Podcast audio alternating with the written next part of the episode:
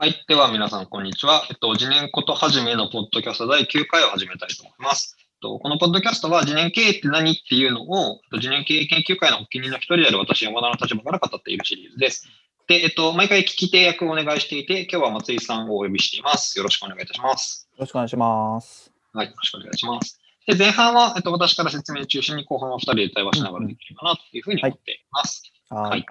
で、えっと、今日のテーマは、えっと、一年経営を体現する姿勢って3つあるよねって言っていて、前回、前々回で2つ話したので、今日3つ目を話したいと思っています。で、3つ目は、えっと、関係を大切にするということについて話したいと思います。ちなみに、えっと、姿勢の3つは、1つ目が、えっと、実感を大切にする。あ、嘘。一つ目が熱量を大切にする。二つ目が実感を大切にすると言っていて、今回三つ目、関係を大切にするということです。はい、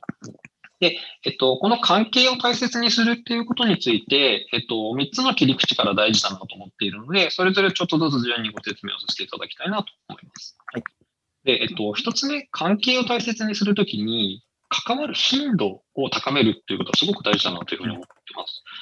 で、えっと、これ、組織は現象として捉えるっていうことを概念としての捉え方で言ってるんですけど、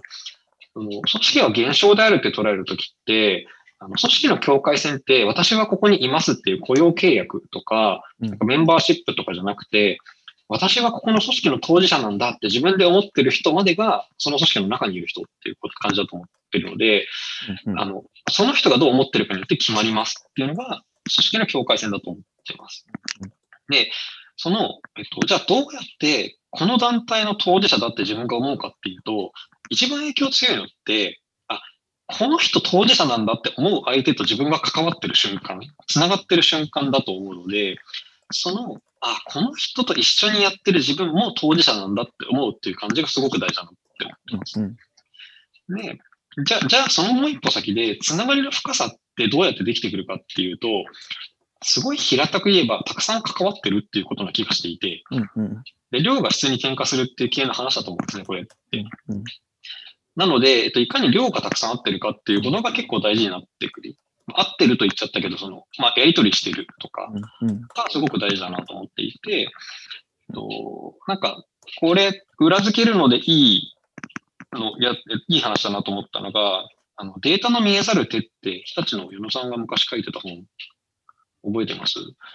あの、センサー、デバイスつけて、研日立の研究所の方、矢野さん、はいはいはいはい。うんうん。が、人の行動を見るみたいなこと言ってる本があったんですけど、うんうん。あの中で、なんか、日立の研究所内の話として研究してたんですけど、うんうん。人と人が再会する確率って、最後にその人に会ってからの時間に反比例するって言ってて、一番最近会った人と一番会いやすいっていうのが出てるのが、もう定量的にすごく見えましたってことを矢野さんがそこで書かれていて。うん、なんかそれはすごい実感としてあって、あの、ふと思った時に、これを誰に言うかなって思った時に、なんかついさっきまでメッセージしてた人だと、パッと浮かんでメッセージ送りやすいとかあるじゃないですか。うんうん。なんかそういうつながる頻度みたいなことの多さが、結果的に量が増えていって、じゃあ同じテーマ深まっていくところでつながっていって、あ、だったらこの活動を一緒にやろうかって当事者になっていくっていうことに伝わっていくので、なので、関係を深くするんだっていうところから始めるんじゃなくて、まずはいかに量が増えるか、関わる頻度が多いかっていうところから始めるのが、とても大事な切り口だなというふうに思ってうんうん。こう今のがまず一つ目、関係を大切にするっていうときに、まずは頻度を高めるってことが大事だ。うんえっと、二つ目に、えっと、ある種これの逆効果みたいなことなんですけど、その関係の文脈、コンテキストを共有するっていうことがすごく大事だなと思っていて、うんどっちかというと新しく人が入るときの話としてこれが大事だなと思ってます。で、えっと、例えばですけど、僕、松井さんと次年経営研究会立ち上げる前から一緒にいろいろやっていて、うんうん。なんかあの当時ああだったよねとかってすごくたくさん共有してるものがあるんですけど、うんうん。それを知らない人からすると、そんなこと、そこにその、なんか、えっと、えっと、み未知な領域がすごくあるっていうのがうん。前提にあると、その新しく来た人が、僕ら二人の関係に加わるって難しくなったりするし、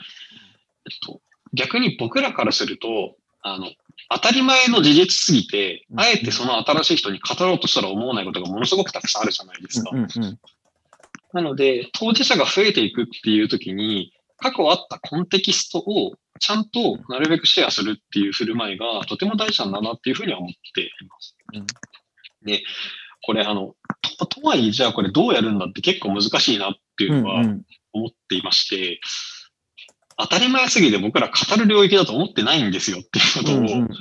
いかに語るかっていうのは、あんまりこう、クリアないい答えがあるわけじゃまだないんですけど、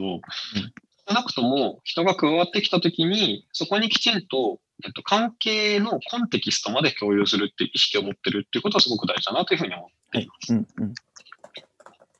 で、えっと、最後3つ目。えっと、関係に関しては、ちょっと今度切り口が違って、えっと、出来事に関係を見出すっていうことももう一個大事だなというふうに思っています。うんうんでこれって、えっと、次年経営の特徴として、えっと、全体を貫く特徴が3つあるっていう話をしていて、えっと、あるがままに委ねるっていうことと、今を起点に考えるっていうことと、すべてが変わり続けるっていうことが、次年経営の、まあ、全体を貫く特徴だなっていうふうに思っています。で、えっと、その今を起点に考えるとか、すべてが変わり続けるって考えた前提で世界と関わると、基本的には想定しないことばっかり起こるじゃないですか。うんうん。まあ、あの、セレンディピティっていう言い方をしたりもすると思うんですけど、うん。なんかその、全く想定してなかったんだけど、起きて、見つかって、後から初めて意味がわかることとかいっぱいあるなっていうのは、すごく大事な世界の捉え方だと思っていて、うん。なんかそういう、えっと後付けかもしれないけど、出来事の関係に意味を見出すっていう振る舞いはとても大事だなっていうふうに思っています。うんうんでこれって、まあ、具体例で言えば、次年経営研究会っていう団体が立ち上がったこと自体がすごくそうじゃないですか。うん社団作るぞとかじゃなくて、なんかこういう組織の話できる仲間が増えたらいいねっていうところから、研究会をとりあえず月1回を何回かやっていて、結果社団法人になっていきましたっていうことだし、その後にね、2年半ぐらいやってる活動も、これやるぞとかじゃなくて、結果そこで関わった人と巡り合ったタイミングで何かやったことが今形になっているので、うん後からその関係を見出していくっていうことは、すごく積み重ねとして大事だなというふうに思っています。今の3つ、関わる頻度をどう高めるかって話と、うん関係の文脈、コンテキストを共有しましょうって話と、うんこう出来事同士の関係も見出していこうっていうことがとても大事だなっていう意味だと思っています。うんうんありがとうございます。こうやってここからいろいろ質問していったりっていう感じ？質問でもいいですし。あ ありがとうございます。いや、なんか今、そう、まさに聞いてて、その頻度ってすごくその通りだなって思ったときに、なんか頻度って多分濃さとなんか長さみたいなのがあるような気がしていて、で、なんかここのその関係を大切にするって言ったときって、なんだろうな、植物で言ってもやっぱりなんか巻いてすぐこう、植物を引っ張ったら伸びるわけじゃなくて、ちゃんと水あげて時間かけてみたいな、その時間軸ってどうしてもこう出てくると思うんですけど、なんかその辺の時間軸に関して、なんか山田さんがどどういう感触というか、捉え方をしているのかなっていうのをぜひ聞いてみたいなと思いました。おっしゃる通りで、えっと、時間軸が重なるほど大事だなって思っています。うんで、えっと、前回の、えっと、実感を大切にするっていう別の話をしていた時にも、やっぱりその体験共有してるってすごく大事だなと思っていて、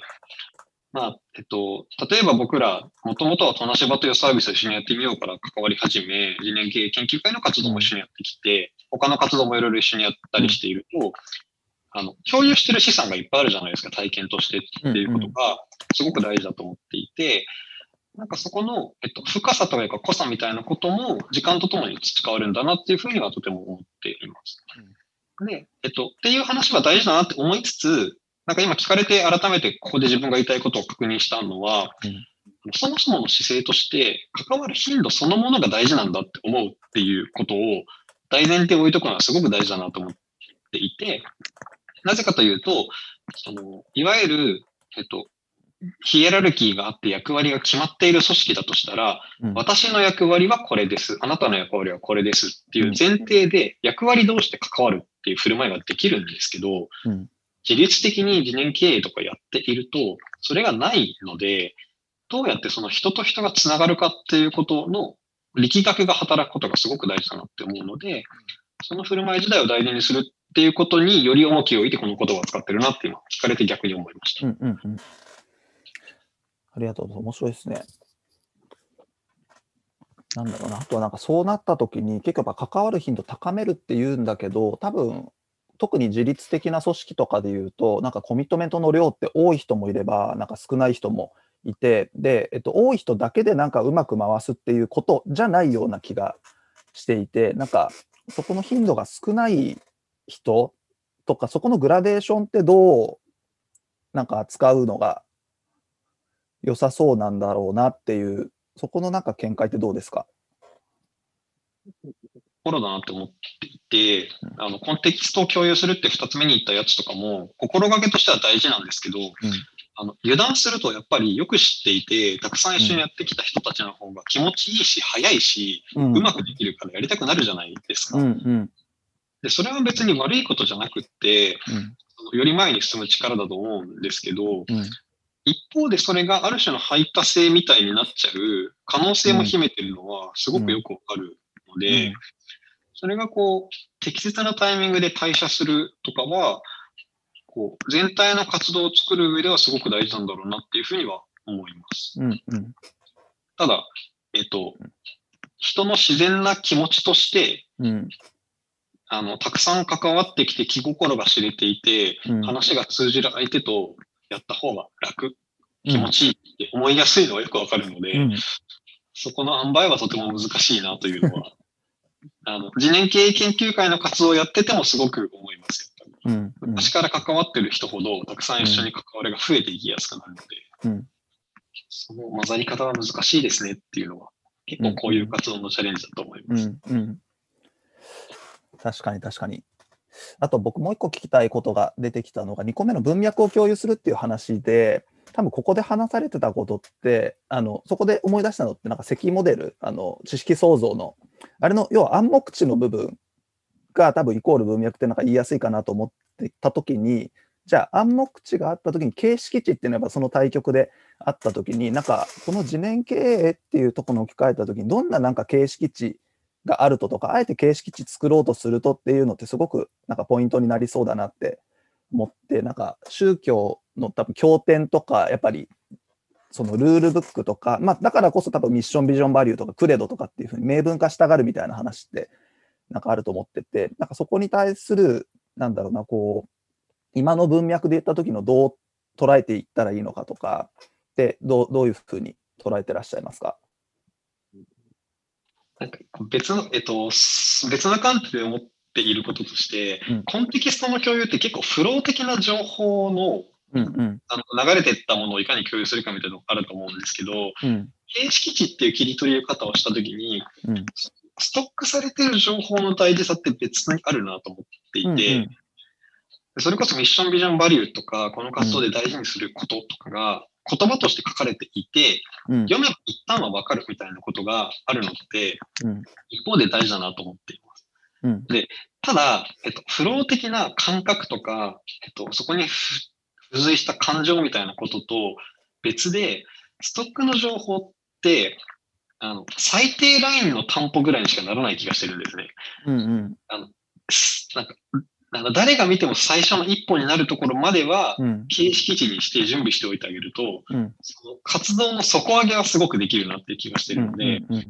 それがあればあるほど、最初の一歩目、自立自分で入ってきやすくなるとは思います。うんうん。でもじゃあ、それがどれだけあったところで、うん。その人のつながりとか共有する感覚とかは、形式値になれないじゃないですか、多う分。んうん。で、そ、そこはうまくデザインできるといいなと思っているしうん、記念経営研究会の活動で言えば、今ストック的な、その、最初の一歩がすごくない状態なので、うんそれが、その、最低ラインとして作ってあげるっていうことは、次のステージに行くにはすごく大事なんじゃないかなっていうふうに今は感じています。うんうん確かに。で、今なんか、伺ってて思ったのが、あの、すべては変わり続けるって、その後におっしゃってたところで言ったときに、ストックにするって、要は、動的な、こう、なんだ、文脈を性的に一回切り取るっていう話にもなったときに、切り取るのって切り取った瞬間に、やっぱすぐ劣化するじゃないですか、次の瞬間には。ここをどう扱うかっていうことと、あと切り取ったものってのその時点のものなんだよっていう、まあまあ、それも多分一つのコンテキストだと思うんですけど、なんか、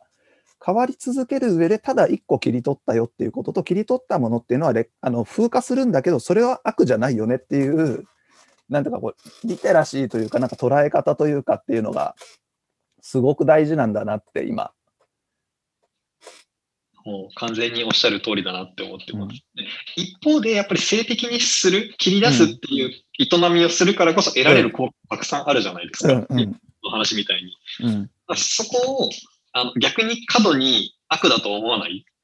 し、逆にそれがあの絶対不可侵な晴天ではないよっていう距離感でそれを見るっていう、うんうん、関わる側の姿勢も大事だしっていうのが、うんうん、どちらもあって初めて成り立つんだなっていう、うんうん、とても思いました。いや、そうなんですよね。なんか、実際の組織見てても、なんかミッションビジョンバリューって作る工程で、やっぱそこに関わってる人たちで共有される文脈というか、あれをギュッと作る工程ってすごくあのチーム作ると文脈作る上で重要だし逆にできたものに対して外から入ってくるっていうここの内と外が生まれるっていうのも一方で生じてじゃあそこをどう扱うかっていうところをなんか丁寧になんか認識して扱えるっていうのはすごくポイントになってくるなって今話してて思いました。あ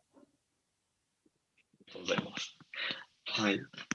ということで、えっと、今日はその、えっと、関係を大切にするということについてっていうのを起点にしつつ、まあ、他のところにつながる話が今後いっぱいできたなと思うので、うん、こんな感じで一つの切り口で見ながら、他の観点からも次年経営を一緒に見ていこうみたいなことが、今後もこのシリーズできればなというふうに思っています。はい。ということで、今日はこれぐらいで終わりたいと思います。松井さん、ありがとうございました。ありがとうございました。